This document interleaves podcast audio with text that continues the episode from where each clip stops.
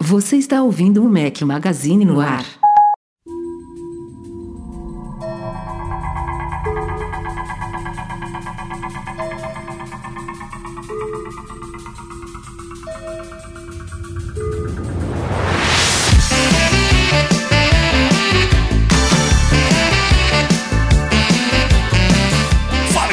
Magazine, bem-vindos ao nosso podcast 522. Estamos ao som de Glenn Fry, sugestão do querido Bruno Franco. Obrigado. Bom dia, boa tarde, boa noite, boa madrugada a todos. Fala aqui o seu host, Rafael Fishman. Excepcionalmente numa quarta-feira, esta semana a gravação, para quem estiver ao vivo aqui conosco no youtube.com.br Mac Magazine. O arquivo editado, talvez, a depender do Edu Garcia, ele tem a programação dele da semana, a gente não pode atrapalhar também. Talvez saia na quinta, talvez você esteja ouvindo normalmente numa sexta-feira, mas estamos aqui infalíveis, Eduardo Marques. O que importa é isso. É que o podcast está aqui mais uma semana, sendo gravado, marcado na agenda aí da galera que gosta de lavar uma louça, escutando podcast, ou de correr, ou de malhar, ou de sei lá o que que a galera faz, porque podcast é bom para esses momentos, né? Eu, particularmente, não vivo sem, adoro malhar e correr ouvindo meu podcast. Boa! Temos convidado especial aqui hoje, como vocês sabem, mensalmente a gente seleciona, faz um. Seleciona não, faz um sorteio entre patrões, a galera que apoia a gente lá no Patreon no Catarse, e dessa vez é especialíssimo, porque é um patrão Platinum.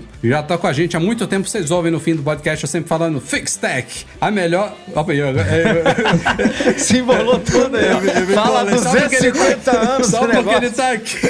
Ficou acanhado agora. A melhor assistência técnica especializada em placa lógica de Mac. Seja muito bem-vindo, Douglas Dionísio. Obrigado, gente. Valeu mesmo pelo convite. Cara, é, a gente já já vai dedicar aqui o comecinho antes das pautas para falar da Fixtech, mas não é à toa que eles têm esse slogan aqui. Aliás, Douglas, se você quiser mudar, eu sei que está muito fixado, mas se você quiser divulgar outras coisas que eu sei que vocês fazem também, já já a gente vai falar disso. Inclusive sobre placa de troca de placa lógica de Mac, o Douglas tem uma curiosidade para compartilhar com a gente aqui. Mas Douglas, só bem resumidamente aqui, onde fica a Fixtech, quais os principais serviços que vocês oferecem aí para os consumidores, os clientes aí? Então, a Fixtech ela fica no Rio de Janeiro, mas a gente não se limita né, só no Rio de Janeiro. Aqui a gente está em três unidades, no Na Zona Norte, temos na Zona Sul em Ipanema e temos na Barra da Tijuca, na Zona Oeste. Mas nós recebemos Macs principalmente né, do Brasil inteiro. Mas também temos aí outros segmentos, como games, a gente conserta toda a linha de Playstation a partir do 4, Xbox, é, Nintendo Switch a gente também conserta e câmeras GoPro. Então a gente abriu bem aí o leque, mas o nosso foco ainda continua sendo o reparo de Mac, especificamente o reparo aí de placa lógica, que é o que a gente tem mais demanda, mais procura, que Mac, né, agora se resumiu a placa lógica, que tá cada O vez, Mac, né... o Mac agora é uma carcaça com uma placa lógica dentro, né?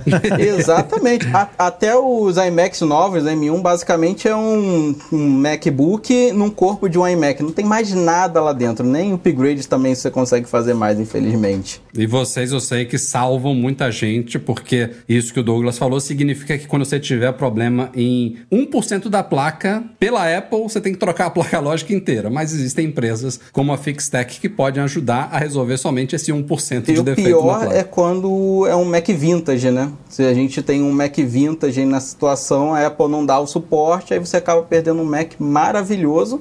E eles adoram né, chamar de vintage, até MacBooks Touch Bar 2016 já são considerados vintage aí pela Apple e só tem peça se for em estoque. Então vários clientes estão trazendo aqui por conta de não ter a negativa na própria Apple. Só para a galera entender isso que o Douglas falou agora, quando a Apple descontinua um produto, ou seja, ele sai de linha, para de ser vendido. Cinco anos depois, ele vira vintage, que é também traduzido como clássico, mas todo mundo fala vintage. Cinco anos depois de ele sair de linha. E aí, dois anos. Aí acontece isso que o Douglas falou. Você já começa a ter dificuldade de suporte, às vezes você encontra peça, às vezes já não encontra mais. Dois anos depois disso, ou seja, sete anos depois que o produto saiu de linha, aí ele entra no estado de obsoleto. Aí, meu amigo, é só com a Fixtech e outras empresas especializadas espalhadas pelo mundo, mas a Apple ah, dificilmente, para não dizer nunca, vai te ajudar sete anos depois que o produto sai de linha, né, Douglas? Exatamente. Só quando uma autorizada, normalmente a Apple mesmo não tem, mas às vezes as autorizadas podem ter alguma peça em estoque, alguma peça que entrou em reposição e o cliente não foi buscar, alguma coisa nesse sentido, então fica em estoque nas assistências autorizadas. Em alguns casos pode acontecer, mas são raros, bem raros. E como eu falei, até esses MacBooks Touch Bar de, de primeira geração, né, 2016, já estão tendo uma dificuldade muito grande aí para serem atendidos. Beleza, já já a gente vai falar um pouquinho mais sobre a Fixtech. Deixa eu dar aqueles recadinhos aqui de começo de podcast. É, quem caiu aí no nosso primeiro de abril, hein?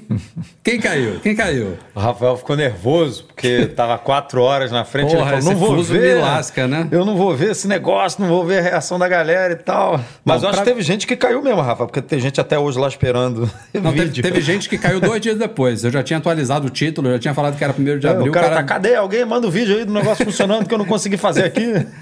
Bom, pra quem não viu, a gente fez a nossa tradicional brincadeirinha aí, já fazemos isso há muitos anos já. É, dessa vez, divulgando um recurso escondido do iOS 16.4 de recarga reversa no iPhone. Pra quem não conferiu, confira lá. E de- logo depois, a gente, às 8 da manhã do dia seguinte, quer dizer, do dia seguinte, no mesmo dia, né? Porque o artigo vai ao ar meia-noite, meia-noite e um. Às 8 da manhã a gente já atualiza dizendo que é uma brincadeira e que não faremos mais brincadeiras durante o resto do dia. Aliás, esse ano foi atípico porque saiu num sábado, né? Então realmente nem tinha pautas do dia É, rolando, foi é mais um- simples. Não é um dia que a gente metralha né, os nossos leitores com 25, Exato. 30 pautas. Sábado é um dia mais calmo. Mas tem uns links lá de brincadeiras desde 2000 bolinha ali que a gente faz. Eu, eu sempre me divirto muito. Acho que é uma, uma forma bem humorada também da gente quebrar um pouquinho a seriedade sem esconder que é uma brincadeira, obviamente. A gente só deixa ali durante a madrugada é, e a gente espera que seja bem recebido. Sempre tem gente que não recebe bem, mas é gente No do também Mac que não tem Magazine muito- eu não caí, mas eu caí no teu, né? No, da, Ah, da é, né? Eu caí no safado malandro. Nem me Fiz liguei, acordei sábado de manhã. interna. Acordei sábado de manhã, fui correr, voltei e tá uma foto lá. Falei, caraca, não, não é nada, porra nenhuma.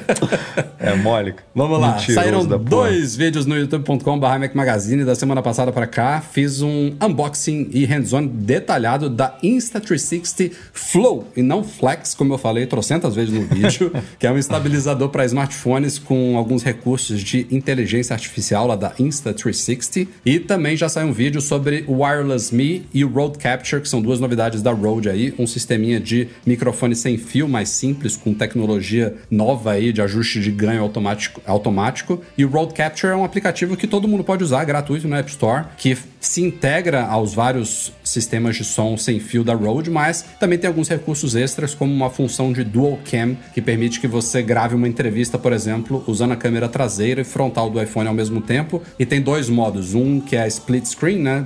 Bota metade metade da tela, ou você deixa a pessoa em tela cheia e você em PIP, né? Em Picture in Picture. Vale a pena conferir esse app, é gratuito para todo mundo, não precisa usar nenhum produto da Rode. E saíram também alguns, alguns artigos especiais aí nesse último fim de semana. Priscila Klopper fez um review do microfone, eu ia falar Fifine, mas eu vi ela perguntando pro pessoal da Fifine como é que fala o nome da empresa, e eles falaram que é Fine Fine. Não sei Fine, como. fine. Nossa. Fine Fine. Fine Fine Ampli Game A8. Aliás, baita review da Preview. Muito detalhado, melhor do que eu faria. É, primeiro a que ela pena sabe conferir. tocar um instrumento e cantar, coisa que você e eu aqui, né?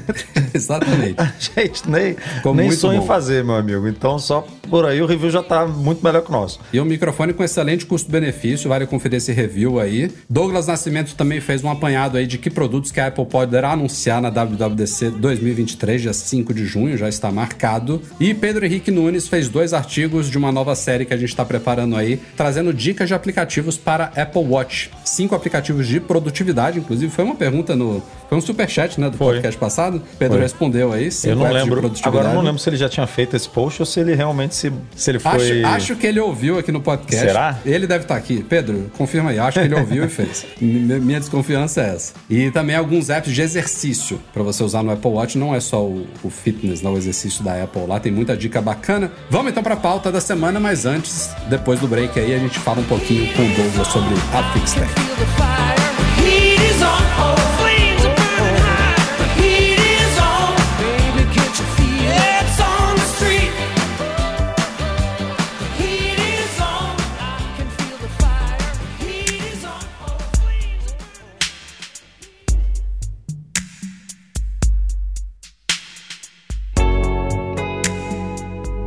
Douglas, vamos voltar um pouquinho sobre FixTech aqui, a melhor assistência técnica especializada em placa lógica de Macs. E eu ouvi dizer aí, Douglas, tem um rumor aí na, na grande mídia, de que você está trabalhando em cursos, é isso? Sim, sim. Nós começamos há pouco tempo né, com cursos, mas para suprir uma necessidade interna. A gente está tendo um aumento muito grande aí de procura para reparos em placas, principalmente agora nesses Macs mais novos que os SSDs são soldados, né? Então os arquivos estão ali. Na maioria das vezes, o cliente que busca um reparo não está nem buscando reparo em si da placa, está buscando uma recuperação de dados ali no, no equipamento dele. Então, às vezes, ah, o meu Mac, se não funcionar, não tem problema, mas consegue salvar pelo menos meus arquivos é o que a gente está tendo de muita requisição. E está aumentando muito por conta disso, que tinha um público que buscava a Apple para fazer esse, esse tipo de serviço. Só que na Apple existe uma ferramenta para transferência sim de dados da, de uma placa antiga para uma placa nova. Só que essa, esse equipamento, essa ferramenta, ela depende que a placa antiga tenha um funcionamento mais ou menos pleno ali. Então, uma Uhum. placa que esteja em curto, por exemplo, não vai conseguir funcionar esse- essa, essa transferência. Então, os clientes acabam não fazendo com a própria Apple e buscando uma especializada para tentar salvar ali, preservar os dados que acabou não fazendo backup por algum motivo. Ou seja, o cara, o cara tem um MacBook que deu um problema no, na área de áudio dele, e se tiver que trocar a placa, que é onde está a memória flash, né, o SSD soldado, e ele não tiver backup, bleu, blebleu os dados, né?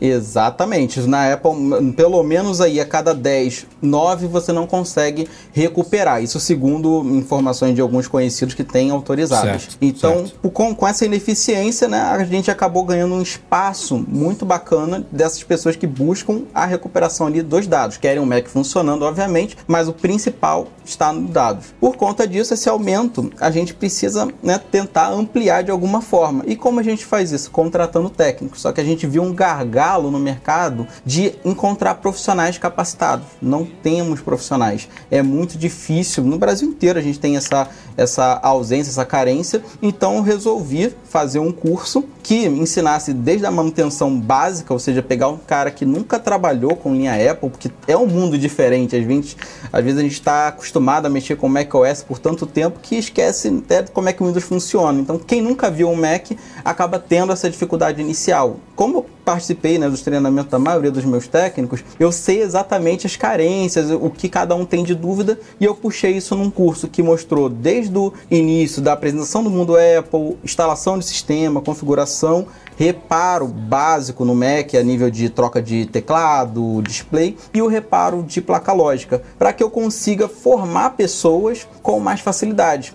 Atualmente, né, um tempinho atrás, principalmente, a minha formação de um técnico levava aproximadamente seis meses da gente dando um treinamento. Então, isso gerava um custo absurdo de ter que parar uma pessoa tá acompanhando. Eu dava uma aula inicial teórica e depois seguir. E com o curso me facilita e eu conseguia atender né, um público que também estava tendo essa carência livre de outras assistências técnicas. Então, estou conseguindo formar os meus profissionais e ainda está dando um suporte aí de ter outros profissionais, né, pessoas sendo profissionalizadas. E Douglas, só como curiosidade aqui pro pessoal, quando a gente fala de placa lógica, como você mesmo colocou, hoje em dia é praticamente todo computador. Todo. Sei lá, o teclado está fora da placa lógica, o trackpad está fora da placa lógica, mas a tela também é uma coisa separada, mas componentes que controlam a tela estão na placa lógica. O que, que vocês conseguem recuperar? Quais são os, os reparos mais comuns e os que têm maior taxa de sucesso, Douglas? Cara, reparo mais comum que se tem em Mac é café. Não sei por que os donos de Apple acham que o Mac gosta de café. É sério, muito, muito cliente acaba deixando cair café e outros líquidos, mas café é, é o top. Então o que a gente recebe muito é contato com líquido. Principalmente que os Apples, de uma forma geral, são duradouros. Quando a gente fala até daqueles mais antigos, 2012, são uma prova de balas. É, é, realmente são Macs incríveis.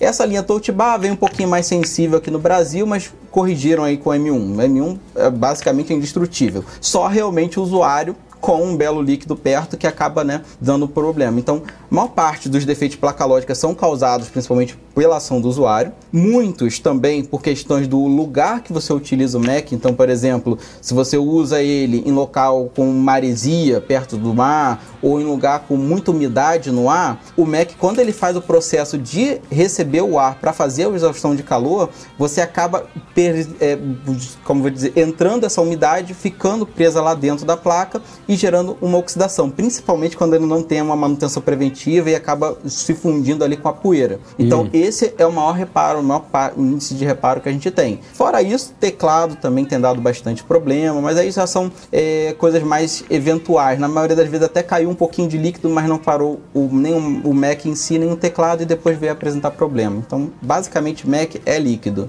E nos componentes da placa lógica, coisas que costumeira- costumeiramente podem falhar e que vocês conseguem recuperar, que a Apple cobraria milhares de reais para trocar uma placa inteira. Olha, hoje, um, um caso perfeito disso é o próprio Touch Bar. Eu não sei até se foi por isso que a Apple né, tá tirando né, o Touch Bar da, de evidência, mas ele dava muito problema. E quando ele dá problema, ele impede um update. E quando ele impede esse update, o Mac para de funcionar porque fica travado ali numa tela de erro crítico e não inicia. Então hoje está dando bastante problema nesse sentido. Uhum. Eu me lembro que também, também E, teve um que até gerou não um- ligar. Aham. Teve um até que gerou um que a gente chama de gate, o chamado flex gate, que é aquele cabinho flex Sim. que liga a placa lógica na tela, né? Que dava, Sim, dava os efeitos sim. de, de luz de palco, assim, na Holofote, parte de baixo, né? Os- Parecia uns holofotes assim, na Exato, parte de exato. baixo. Que, que, que no caso, a princípio, parece que eles erraram o tamanho desse flat, que é um flat que vai do display para a placa lógica,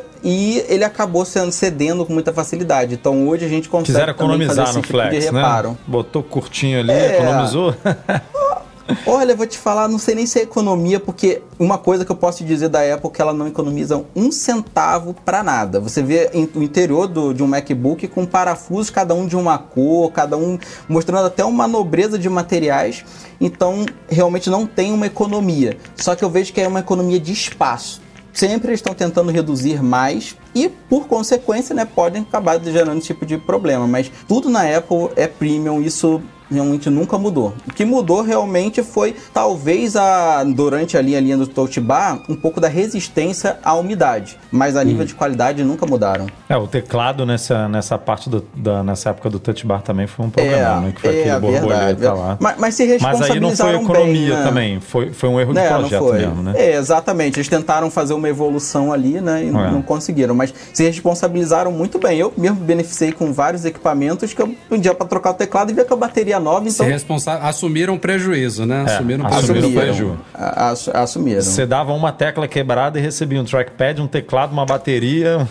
É, tu- tudo. Eu adorava isso. Só eu acho que troquei de top case inteiro umas três ou quatro vezes e na última troquei de Mac todo, porque, tipo, já tava prejuízo demais. O cara falou, ó, não tem jeito, vamos trocar o Mac Vamos trocar o Mac pra você daqui a três meses trocar top case desse Mac de novo. porque, ele, porque ele vai dar problema de novo. É. Ô, Douglas, In- Infelizmente, essa época foi uma vergonha, né? Foi, foi mesmo. Foi um terror. Era, era até difícil de recomendar a compra de Mac É. só por causa do teclado, de tão ruim que era. Mas antes da gente ir pra pauta, Douglas, deixa eu te perguntar uma coisa. A Apple, no ano passado, se não me falha a memória, porque o tempo tá, tá relativo agora, pós-pandemia, ela lançou o Self-Service Repair, né? Que é aquele programa que ainda não tá no Brasil, mas que permite Sim. que usuários comprem peças e aluguem ferramentas e principalmente tenham acesso a manuais de reparo que a Apple nunca ofereceu fora do GSX aí, da- das, das assistências técnicas autorizadas. Isso ajudou vocês de alguma forma ter acesso a esses PDFs e tudo mais ou Então, nada? eu, ti, eu tive acesso a esses PDFs e é um PDF um pouco fora da realidade, se botar assim no papel.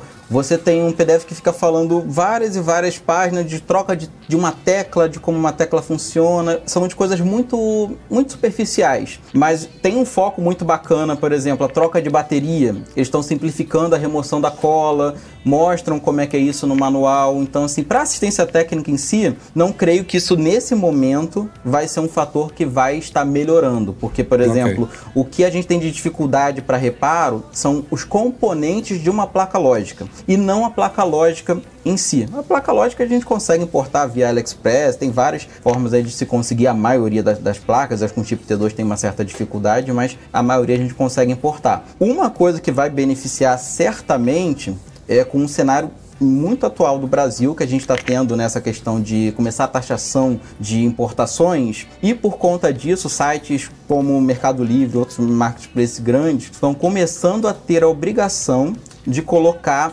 os registros, Anatel, é, enfim, qualquer registro que você precise daquele material, daquele produto, o site está tendo que começar a ter essa informação, senão os anúncios vão ser removidos. Isso daqui a aproximadamente 30 dias vai começar a acontecer. Então, por exemplo, uma bateria que você poderia conseguir no Mercado Livre ou em qualquer outro marketplace, você vai não ter mais essa possibilidade porque os produtos importados não vai passar ali pelo, pela certificação brasileira e vai acabar saindo desses anúncios e a Apple entrando né, com essa possibilidade já ajuda. Entendi. Você acha que isso. isso- não, não, fa- fazendo uma pergunta aqui que é típica de brasileiro, será que isso vai pegar, né? Tem muito brasileiro que fala, a lei não pegou. Mas você acha que isso, eles vão realmente fechar o cerco com isso? Vai entrar em vigor e vai, vai ser. Vai realmente bloquear tudo? Pelo o que está tendo no cenário atual, os meus fornecedores já me avisaram que a situação pode ficar muito complicada. Porque, Certo. por exemplo, o, o que, que a gente tem hoje no mercado de assistência técnicas especializadas? Por exemplo, você quer trocar a bateria de um MacBook. Na Apple, você vai ter que trocar lá a Bela Top Case,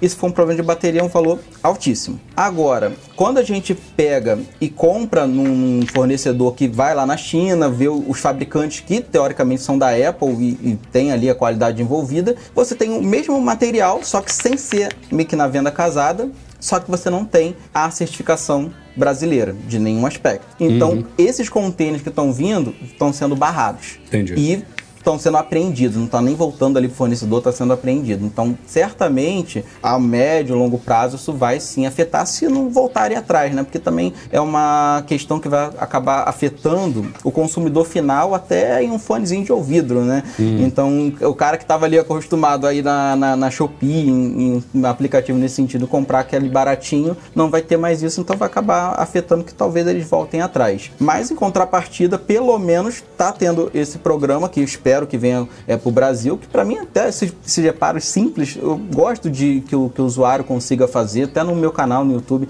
eu tenho vários vídeos de coisas básicas que cada um pode fazer em casa sem problema nenhum. E também tem aí o programa de assistência técnicas independente da Apple, que quem verdade, também tem um tem esse. interesse também consegue ter acesso né, Sim. com os preços semelhantes aí das autorizadas. Maravilha. Legal. Douglas, manda os contatos aí da FixTech pra galera que quiser entrar em contato com vocês. Fixtech.com.br e que mais? O 0800 000 1421. Esse 0800 é um 0800 de ligação normal, gratuito para todo o Brasil e também um Rapaz, WhatsApp. vocês têm 0800, chique demais. É, muito chique o negócio. É, como, como a gente recebe do Brasil inteiro, a gente achou Tem um interessante né, fazer esse também, no investimento. 0800, Muito bom. é isso mesmo? Temos, temos Rapaz. sim, com a, com a API oficial que a gente consegue controlar, que é, é muita gente falando ao Chique mesmo mesmo. tempo, né? Então a gente teve Legal, que se legal. adaptar bem. Valeu. E, cara, obrigado pela, pela parceria e pelo apoio também ao Mac Magazine por tantos Não, eu anos. que cara. agradeço. Vamos então para a pauta da semana. Estávamos aqui lendo um superchat agora sobre futuros iPhones e nessa semana rolaram dois rumores contraditórios sobre o sistema que virá pré-instalado nesses futuros iPhones, que é o iOS 17. A gente, todo mundo vai conhecer o iOS 17 no dia 5 de junho, na Worldwide Developers Conference 2023, a WWDC, é aquela keynote de abertura, a Apple vai anunciar as principais novidades do sistema, vai iniciar a fase beta deles, que vai até pelo menos meados de setembro ali, que coincide justamente com a chegada da linha iPhone 15. Quando a, quando a Apple coloca os novos iPhones no mercado é quando ela libera a versão final do iOS 17 para todo mundo, né? 17.0. E aí, nesta semana, pintaram informações preliminares de compatibilidade do iOS 17, que de novo é uma coisa que a Apple tende a divulgar junto do anúncio do sistema da WWDC. Então são informações não oficiais, tanto é que já houve um rumor bater no outro, porque o primeiro foi divulgado pelo Mac Rumors, aliás, os dois foram divulgados pelo Mac Rumors, o primeiro baseado numa postagem numa rede social chinesa, Weibo, dizendo que a Apple abandonará suporte aos iPhones 8, 8 Plus e 10 além de alguns iPads. Eu vou focar aqui nos iPhones, mas principalmente isso, né? Os iPhones de 2017, que é o 8, 8 Plus e, dois- e o, e o 10, né? Que é o primeiro iPhone com Note, com Face ID e tudo mais, eles perderiam suporte ao iOS 17 este ano. Mas hoje mesmo, de manhã, nesse dia 5 de abril, já veio uma outra fonte que diz ter contato interno com a Apple, que tem um histórico de acerto, dizendo que não, que o iOS 17 vai manter a mesma compatibilidade do iOS 16, ou seja, nenhum dispositivo cairia, nem mesmo esses com chip A11. Aí é o que entram também alguns iPads ali que podem cair se a primeira fonte estiver certa, que são os dois iPads Pro de primeira geração, de 9,7 e de 12,9 polegadas, e o iPad puro, o iPad nada de quinta geração. Todos esses usam chip A11 além dos iPhones em si, e eles poderiam perder su suporte ao iOS 17. Ano passado tivemos alguns iPhones que caíram, né? No, no, no suporte. O 6S, o 6S, Plus. 7, 7 Plus, né? O 7 é. Deve- Tiveram alguns. Mas não é sempre que a Apple lança um novo sistema e tira suporte a alguns aparelhos anteriores. Às vezes ela estica um pouco a corda. Eu tô falando isso porque, embora seja bizarro achar que o iPhone 11 já vai. O iPhone 10, desculpa, já vai perder suporte ao iOS 17, né? Muito louco. É um iPhone ainda que parece muito novo, muito moderno. O, não, é, não é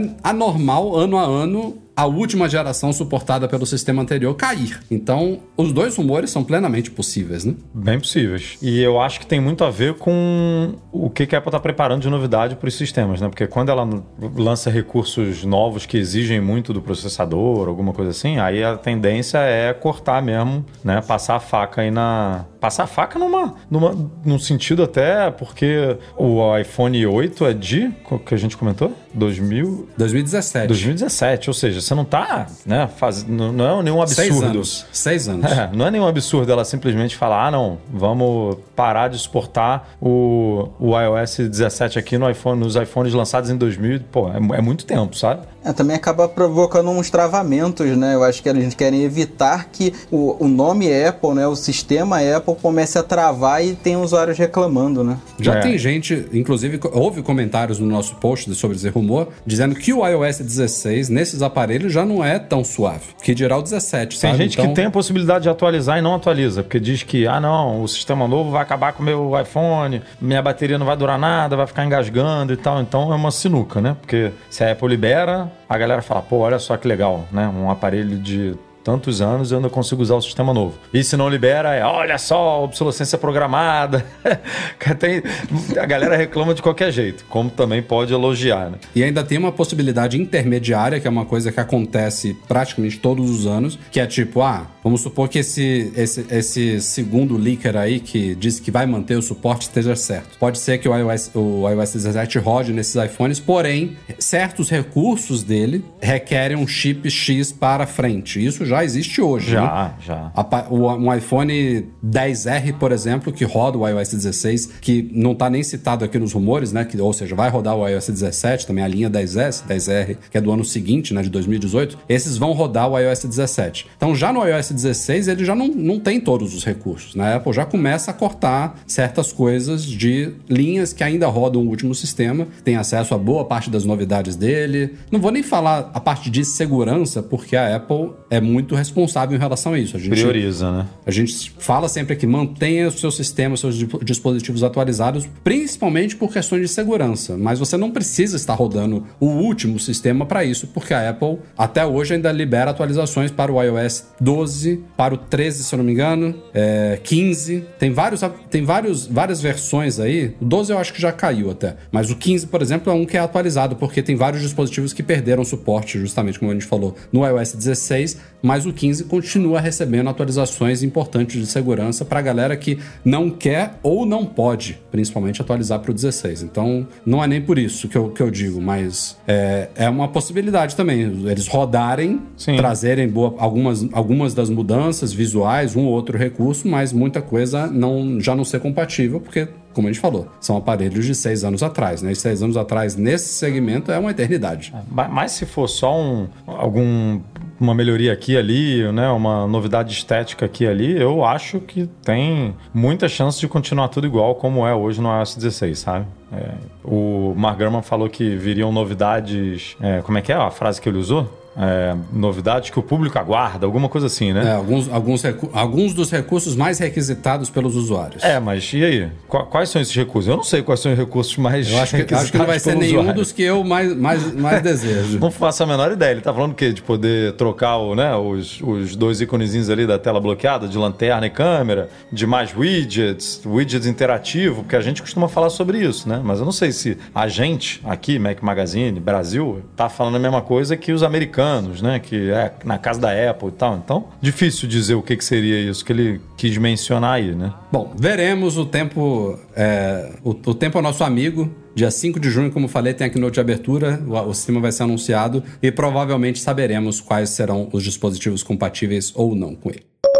Falando de outro sistema que será anunciado também no dia 5 de junho, é um sistema que a gente cita assim, ah, vai ter novidade, mas né. Mas segundo Mark Gurman, mais uma vez da Bloomberg, o WatchOS 10 poderá ter várias mudanças na sua interface. Olha só, seu visual é do sistema do Apple Watch e tem um motivo importante do porquê, se isso se concretizar mesmo, não era rumor, né? Informações preliminares aqui. Se isso realmente acontecer, um, um bom motivo de a Apple ter focado em novidades aí, principalmente visuais para o WatchOS, é porque o hardware do Apple Watch tá parado, né? Vou ser justo aqui, ano passado tivemos o Apple Watch Ultra, ok, um belo, um belo aparelho, diferente, novo design, novo conceito, novo preço, novos recursos, ok. Mas a linha base do Apple Watch, a gente já falou aqui várias vezes que do Series 5 pro 6, pro 7, pro 8, pô, foram novidades bem a conta-gotas e tudo indica que o Series 9 vai seguir esse ritmo. Aliás, nem temos. Ano passado era o sensor de temperatura, né? Que veio.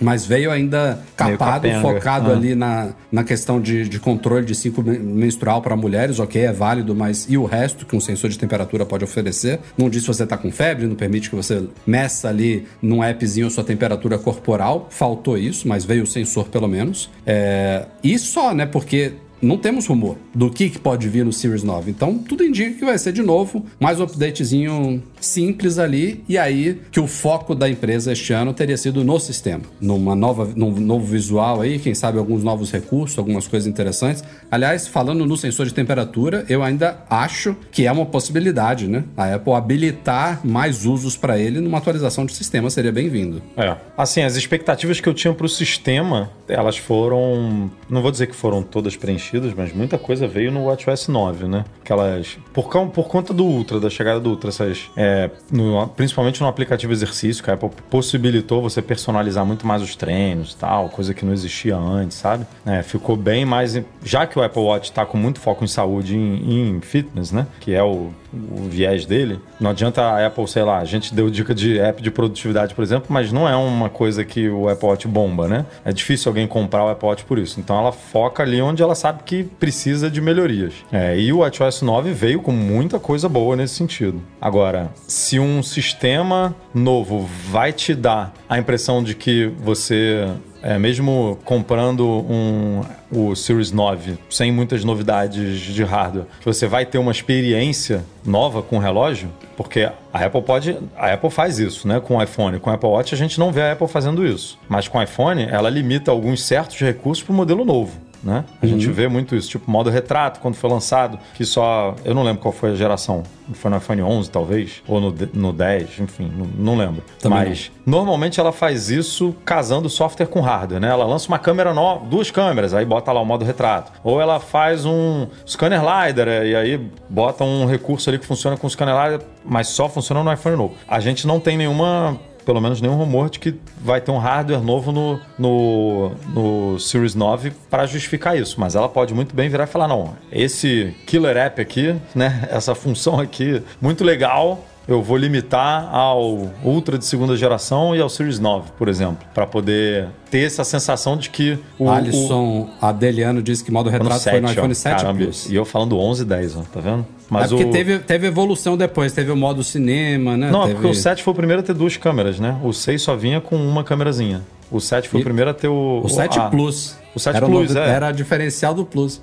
Exatamente. O 7 Plus foi. A, a linha 7 foi a primeira a ter duas câmeras, né? Foi isso mesmo. É, então, o meu medo é a Apple fazer essa estratégia, sabe? De, ah, não, vou lançar aqui um recurso novo, mas que só vai estar no- nos, nos, nos relógios novos, sabe? Mesmo ele tendo um chip que a gente sabe que vai ser igual ao chip da geração atual, uma tela igual à da geração atual, um chip Bluetooth igual, um GPS igual, porque essas coisas a Apple tem, sei lá, é a terceira geração que a gente comenta, né? Que o chip é basicamente o mesmo e tal. A placa lógica do Apple Watch é exatamente a mesma ali, não tem muita diferença. Então, a Apple vai, provavelmente vai, vai tentar jogar o software para cima nesse ano para justificar isso aí. Eu começo a ficar um pouquinho empolgado e não deveria, né, com essas novidades de software, porque o German já tinha falado que o iOS 17 seria aquele update só de estabilidades e melhorias e correções gerais. Agora ele já vem com vai ter os recursos mais aguardados. Aí WatchOS 10, nova interface, pô. Não falou aí- nada do macOS ainda, né? Que é o que a gente usa aqui todo dia, toda hora. É o sistema que, a gente mais usa, Que a né? gente mais usa, que a gente mais. Sei lá, eu gosto que muito nesse ano passado foi que foi bem É, foi o Ventura. Deu um espaço para trás em alguns sentidos, né? O ajuste do sistema é uma parada absurda. Nossa, tá bem ruim. Até hoje eu não consigo encontrar as coisas, não consigo. Eu outro dia fui mexer nos cantos rápidos ali, que eu uso para algumas coisas, eu falei, onde diabo esse negócio tá, cara? Que eu não Tem que consigo usar a achar. busca, cara. Tem que usar a busca. Mas a mesma busca é meio mal feita, sabe? Assim, eu falei, cara, por que, que a Apple fez isso? Tudo bem, quer botar a mesma linguagem, iPad, iPhone, né? Mac, quer. Mas, cara, não, não precisa da mesma linguagem. Você tem um tipo de interação com o Mac, você tem outro tipo de interação com o iPad, com o iPhone, né? O iPhone conversar muito com o iPad, tudo bem, faz bastante sentido, né? Agora, Mac é Mac, cara. Não precisa ficar tão igualzinho, não, pelo amor de Deus. E aí, pra mim, muita coisa deu um passo pra trás nesse sentido no Ventura. E que, infelizmente, tô pensando aqui agora só nos ajustes, mas no, a Apple não, não volta atrás nesse- nessas coisas, né? Não, mas ela pode, ela pode evoluir a partir da mudança que ela fez, né? O problema não é, o problema não é o visual, a forma como você navega. O problema é que tem coisas bagunçadas. Então a organização, a categorização dos ajustes está mal feita. Tem problemas mesmo na interface ali, na forma. Até nos seletores tem algumas coisas que é uma, uma chavezinha assim, Tem um uma que é chave, mais- tem um que é, menu, é drop É isso, menu, é. tem uns É. que são. Você clica, né? é, cara, é uma zona. Eles acabaram mudando uma área que nem é necessária, né? Uma área que a não gente não vai pra ter não prazer, precisava. é só pra configurar o sistema. Não precisava mesmo. Essa inconsistência já existe no iPhone também. Por exemplo, uma coisa que eu faço muito quando eu vou gravar vídeos para o nosso canal é desativar o brilho automático da tela, porque eu preciso definir um brilho da tela ali e eu não, não quero que ela fique ficando mais ou menos Você escura já pra criou um mostrar na foco pra, pra essas paradas já? Não, não, não tem essa opção de brilho automático, Não? senão eu já teria feito. Eu tenho que ir manualmente. Aí você acha o quê? Você abre os ajustes, você vai na configuração de tela, né? Mas não tá lá. Tá dentro Não. de acessibilidade, numa sub-área de acessibilidade de tela, lá no fim da lista, tem a opção de brilho automático. Nossa. Enfim, é um exemplo. Só que no iPhone a gente tem os ajustes desde sempre. Eles estão ali. Tem mais ajustes do que nunca, né? Todo ano tem novos ajustes, novos recursos. Mas Essa área não para de crescer, especialmente a acessibilidade que você comentou aí. É uma área que todo lançamento de iOS ela ganha bastante coisa, né? A Apple vai botando coisa ali, cara. Vamos falar agora de hardware, vamos falar de iPhone 15 Pro. A gente já cobriu aqui no, no, no site, no podcast, que muito provavelmente. Esse é um daqueles rumores que a gente já pode cravar como certo, né? Falta só a Apple anunciar, que são os botões físicos desses novos iPhones, as versões Pro e Pro Max, não os modelos normais. Eles vão deixar de ser botões de verdade, né? Você não vai apertar eles. Vão ser pecinhas ali na carcaça de titânio, que esse iPhone vai ser de titânio, que vão se parecer botões, mas que não aperta. Você, eles são capacitivos. Você aperta ali, faz uma pressãozinha, uma coisa treme lá dentro, você é enganado na, na sua cara. Você acha que você apertou o negócio, mas você não apertou Você nada. é enganado. E você acredita. Na real mesmo, né? Assim, você. Quem teve os iPhone, iPhone 7, né? iPhone 8. Quem tem um MacBook Pro com um trackpad aqui, experimenta. Quer, quer dar um bug na tua cabeça? É apertar o trackpad com o Mac desligado, meu amigo. Você, vai, você não entende como isso é possível, sabe? Dá um nervosismo. Dá um nervoso, cara. Quando você desliga o Mac, tem um motorzinho lá dentro que prende o trackpad, entendeu? Aí ele fica flat assim, ele, ele trava ele pra não ter nenhum problema. É uma sensação muito esquisita, cara. Porque a parada, o, o feedback é realmente de que existe um botão, né? É. Aí que você vê que o nosso cérebro é realmente muito fácil de enganar, né, cara? Muito doido. Mas enfim, sobre esses botões capacitivos, quando a gente fala disso, a gente fala de uma superfície que tem que ser sensível ao toque, que tem que não só sentir o seu toque, como sentir uma certa pressão. E aí a pressão pode ser baseada, por exemplo, em como funcionava o 3D Touch anos atrás nos iPhones, que você realmente podia pressionar a tela e tinha níveis de pressões diferentes, como ela também pode ser interpretada até pela área do seu dedo que faz contato com a superfície do toque. Imagina se você só encostar a pontinha assim, vai ter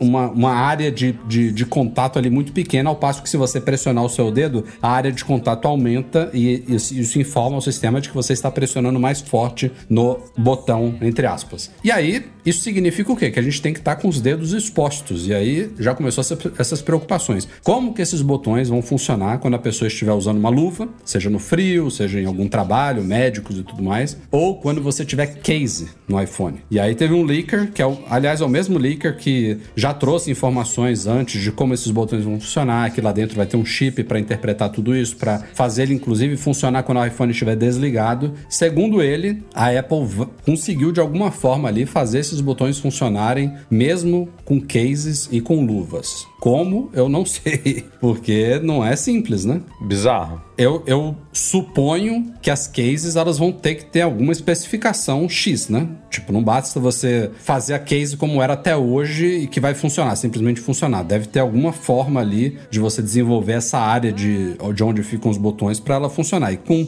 luvas eu também me pergunto muito, sabe? Porque existe, até existem, né? Luvas é, feitas para uso com touchscreen. Tem luvas que tem umas pontinhas assim capacitivas na, pon- na ponta dos dedos que permite que você é, mexa numa touchscreen. Tem umas que tem um, um material, um tecido que permite ali uma certa condutividade, mas não é qualquer luva. Se você pegar um iPhone qualquer luva ali, você não vai conseguir mexer na tela dele, não é, não é uma coisa simples. Então, tô curioso para saber como é que isso vai ser na prática, viu? Também.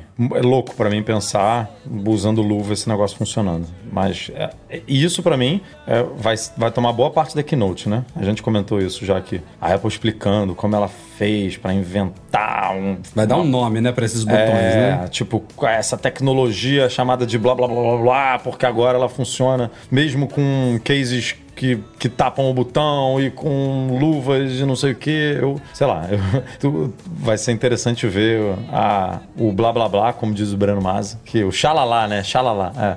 O xalalá da Apple para esse botão aí e para justificar, né? A chegada desse botão, que até agora a gente não entendeu o motivo dessa troca, assim. Porque a gente comentou, é para deixar ele mais impermeável? Não parece ser o caso, né? Porque a gente já comentou aqui que o Apple Watch, por exemplo, tem botão físico, né? Digital Crawl, botão, o Ultra tem mais um botão e tá lá. Super resistente, 50 metros e tal. Dá muito problema? Não parece, né? A gente não vê.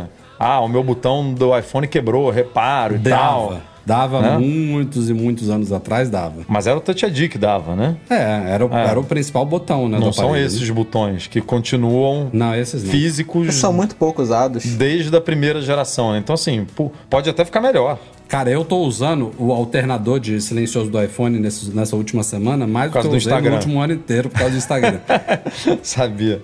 Porra! Bugzinho chato. Coisa né? chata, eu Eu chato já demais. mandei, eu já gravei dois vídeos pra mandar nos stories do, do Mac Magazine. E aí quando eu boto, eu falo, rapaz, a gravação deu errado. Foi sem áudio, deu É problema. chato. Aí eu falo, ah, não, tá, tá com bug aqui. Aí tem que mudar a chavezinha. E é horrível usar o iPhone, eu esqueço, né? Eu uso ele no silencioso desde que eu tenho o Apple Watch, basicamente. E toda hora fica interrompendo, eu recebo muita notificação, né? Aí você tá assistindo coisa e chega uma notificação, faz um Blim. barulho e aí você não ouve o que tá tocando embaixo. Nossa, ô raiva. Mas é isso, eles falam que esses botões vão ter uma espécie de alternância de sensibilidade, ou seja, se você. eu- aí eu já não sei como que essa alternância vai se dar, mas basicamente se você tiver com toque com o dedo, ele precisa de uma baixa sensibilidade para ter a resposta. Ao passo que se tiver uma case ali, ele supostamente ele aumenta essa sensibilidade para conseguir detectar, sabe agora? É, é meio que o princípio, não é a mesma coisa, não é a mesma coisa, mas eu tô usando como exemplo mesmo assim. É, recarga MagSafe com capinha, por exemplo, né? Se você botar uma capa muito espessa, muito espessa ali, não, não vai pegar. Mas se você botar uma na recarga ou o imã? a recarga, a, re- a recarga mesmo. A recarga. É. Na, na verdade, eu falei MagSafe, mas pode ser padrão TIR. É, Padrão de a recarga, recarga sem fio. Ele funciona mesmo se o aparelho não tiver em contato ali com o negócio. Eu não sei se vocês já tiveram essa experiência do Apple Watch, principalmente. Eu, às vezes, antes de, colo de encostar o Apple Watch na paradinha, É, ele já um- começa a carregar, né? Tem um campo eletromagnético ali que não é, não é de contato, né? É um campo mesmo. É, e aí a é Apple pequenininho, mas pode... existe. Ela tá fazendo isso com o Apple Pencil, por exemplo. Hoje em dia tem o Hoover lá, né? Apple Pencil sobre a tela. Uhum. Que você chega perto ali com o Apple Pencil, o negócio já sabe que o Apple Pencil tá ali e já interage com a tela do iPad. O botão deve ser esse esquema assim. Você tá, encost... tá, tá chegando perto ali, o botão já... Opa, tô sentindo aqui um, uma energia aqui. uma, é, uma eletricidade está chegando aqui, vou, vou já, já tem como emitir uma resposta, sabe? É. Alguma coisa nesse sentido. Interessante vai ser saber qual vai ser a vantagem disso, né? É isso. Qual vai ser o plus, né? De, de Por um isso que eu acho que vai assim, ter 10 né? minutos de keynote focado nesse negócio aí pra Apple vender esse troço como uma, uma, uma grande maravilha desse iPhone e, cara, pô, não precisava, sabe? Então. Acho que pra fazer sentido só se ele conseguir detectar a força do, do, do aperto que você der no É. botão e fazer Isso- algum e- atalho, né? É, isso, isso teria também. O Licker ele falou que uma das formas de você aumentar e diminuir volume vai ser, tipo, se você apertar mais forte, ele Ah. aumenta mais, mais rápido, sabe, o volume. Eu só não entendi se vai ter as duas coisas ou se você vai ter uma chavezinha no sistema pra escolher um ou outro, né? Mas enfim, vai, o botão vai. Seria possível fazer das duas formas, sabe? Veremos, veremos. Também tô, também tô muito curioso. E o botão de alternador, né, que também vai mudar, ele, segundo os rumores, ele poderia ser E- isso é legal. um botão de ação. Isso é então, legal. em vez de ficar forçando você... Ah, essa, essa área que só serve pra deixar o iPhone no silencioso, você pode botar, ah, quando eu apertar esse botão, eu quero abrir a câmera. Isso é legal. Ou quero botar iPhone em modo, modo não disparar um perturbe, né? atalho, né? Disparar um atalho qualquer ali. É, aí é interessante, porque aí você realmente está melhorando bastante a utilização de uma parada que antes você só usava para Ou, ou não usava, né? Ou não usava, que nem a gente, né? Que É. deixa lá no mudo e é isso aí. Então, interessante. E um podcast de rumores aqui agora sobre futuros iPhones. Ross Young trouxe informações aí do que esperar para iPhones além da linha 15, que vai ser lançada este ano, especialmente com relação às tecnologias de telas dos iPhones, porque, como vocês sabem, desde os iPhones é, nos iPhones 13 Pro e 13 Pro Max, a Apple trouxe o ProMotion para o iPhone pela primeira vez, que era uma tela OLED com a tecnologia LTPO que permitia, naquela época dos iPhones 13, uma variação de 10 a 120 Hz. Então, trouxemos essa tecnologia que faz essas taxas de atualizações variáveis, chegando a 120, deixando tudo mais suave ali, mais fluido, e diminuindo para 10 Hz quando não, não havia nada acontecendo. Sei lá, tá com o Mac Magazine aberto, lendo um artigo, ele diminui porque não tem nada em movimento. Na linha do ano passado, 14 Pro e 14 Pro Max, ela evoluiu o ProMotion e agora tem uma LTPO que vai até 1 Hz. Foi o que viabilizou a tela sempre ativa. Então, quando a gente está com o iPhone com a tela sempre ativa ligada ali, ele está trabalhando em 1 Hz apenas. Ou seja, significa que as informações da tela são atualizadas uma vez por segundo apenas, em vez de 60, que era o padrão, ou até 120, que é o máximo. E essas tecnologias continuam no iPhone 14 Pro e no 14 Pro Max restritas a eles. Este ano vai continuar restrita ao modelo 15 Pro e 15 Pro Max. Os modelos não Pro não vão ter nada disso. E segundo o Ross Young, é possível que inclusive no ano que vem, de novo, isso não seja levado aos modelos não Pro. Somente em 2025, na linha iPhone 17, é que todos os iPhones teriam tecnologia LTPO LED e aí todos os iPhones vão ter suporte a ProMotion e ou tela sempre ativa. Eu falo e ou porque tem que ser o LTPO de 1 Hz, né? Não basta ser aquele de 10. Então, demora, viu? Porque a Apple já foi meio tardia a trazer um iPhone com 120 Hz, né? Isso no, no 13, já foi atrasada. E ela agora manter mais dois anos ex- exclusiva dos modelos Pro, eu acho uma baita forçação de barra. É. Comercialmente falando, é um argumento de venda para Apple, né? Para diferenciar os modelos Pro e tal, porque hoje em dia, se você analisar as grandes diferenças dos modelos Pro para os outros, é basicamente câmera, né? A estrutura ali, que é de aço inoxidável em vez de alumínio, É, o Note, o Note que não existe mais, né, nos modelos Pro, que tem a Dynamic Charge, mas que vai, a Dynamic não, não precisa dessa tecnologia, não precisa de nada disso, ela já vai para o iPhone 15, né? Então isso já, já ficaria regularizado na linha toda. Então assim, tirando basicamente câmera e material ali, você não tem muitas diferenças, né? É, é- é pouca coisa para a Apple justificar cobrar 200 dólares a mais hoje que ela cobra. Então eu acho que ela está segurando realmente de propósito, sabe? E esse ano ela ainda vai levar a, a pílula, né, a Dynamic Island, para os modelos É, exatamente. não Pro. Então, aí vai ficar. Assim, ela não. Se ela leva o, o ProMotion e o, o- a, a tela sempre ativa, ficou muito próximo. Não justifica, para muita gente, não justifica pagar 200. Então, eu acho que nesses dois anos, dois, três anos, ela vai lançar mais diferenciais para a linha Pro, que nem a gente já falou, de câmera periscópia, não sei o que, não sei o que lá, que só vai ter no Pro. E aí, quando tiver mais uns dois, três diferenciais que só tem no Pro, Porque essa câmera periscópia, por exemplo, ela vai chegar só no Pro Max esse ano, né? Sim, Aí, tudo indica que sim. provavelmente no ano que vem ela chega no Pro também. E aí o Pro Max ganha mais alguma coisa diferente aí. Câmera que inventa a foto da lua. Sei lá, alguma coisa assim. Aí vai ficar sempre uma escadinha, sabe? Só que quando essa escadinha tiver um, um diferencial bom do Pro, novos diferenciais bons do Pro pro comum, aí ela leva essas duas coisas pro comum. Não, é o que o, o Ross Young falou. Quando os modelos não Pro ganharem a tecnologia LTPO de ProMotion e tela sempre ativa, vai ser no mesmo ano, em 2025, que os iPhones Pro vão ganhar um Face ID sob a tela. E aí vão ter apenas um,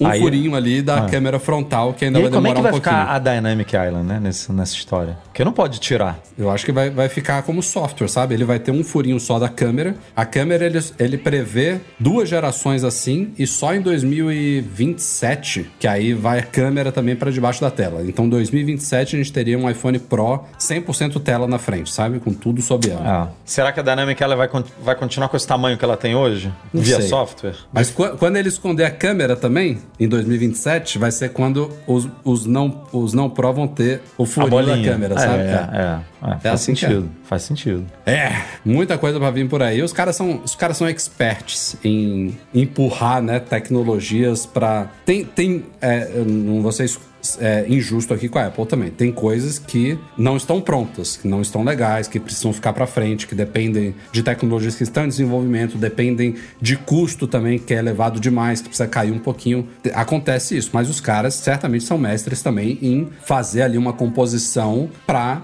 como a gente já falou outras vezes aqui, estimular as pessoas ou a comprarem os modelos mais caros ou trocarem de aparelho no ano seguinte, porque vai ter uma novidade que poderia estar nesse que vai estar no ano seguinte. Então, E de reciclar material também, né? De usar uma. Cara, o Touch ID até hoje, ele é vendido no iPad de nona geração e no iPhone SE.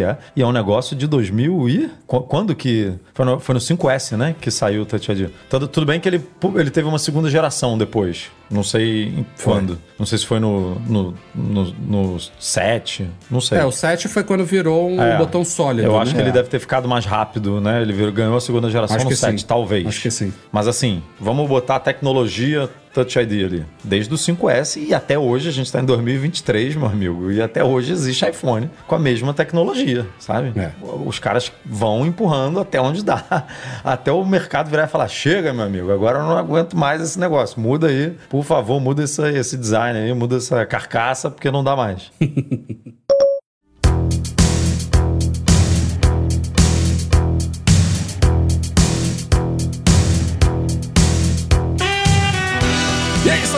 senhores. Este foi o Mac Magazine no ar 522, um pouquinho mais curto do que o normal. Também foi um dia antes, então tivemos um dia menos de pautas aqui. Mas queria começar agradecendo a participação de Douglas Dionísio, da querida Fixtech. Obrigado, Douglas. Valeu, Douglas. Foi. Valeu, gente. muito- Obrigadão As explicações aí foram ótimas. É, o papo, papo no começo poderia ter rendido até mais. Achei que a pauta ia ser longa aqui, mas oportunidades de você voltar não faltarão. Muito obrigado, gente, pelo convite, adorei. Quem quiser conhecer um pouquinho mais aí de cursos, de, sobre a formação aí de reparo de placa, de Mac, lá no nosso site a gente tem curso gratuito para quem quiser se informar um pouquinho mais, que é uma área maravilhosa que só vem crescendo aí bastante. E obrigado a vocês dois pela oportunidade de estar compartilhando isso, que realmente é um segmento que ainda é bem novo, somente o reparo de placa, então muitas pessoas ainda não conhecem e quando passam né, a conhecer, vê que é um mercado bem lucrativo, acabam vindo aí pro nosso lado aí de reparos. Legal. Show de bola, show de bola. Depois a gente faz novas divulgações disso também pra galera que não acompanhou este podcast aqui. Mas, como sempre, o nosso podcast é um oferecimento dos patrões Platinum Fixtech, a melhor assistência técnica especializada em placa lógica de Macs, e Caiu, a solução completa para consertar, proteger, comprar ou vender o seu produto Apple, e Reitec Fibra, internet de qualidade.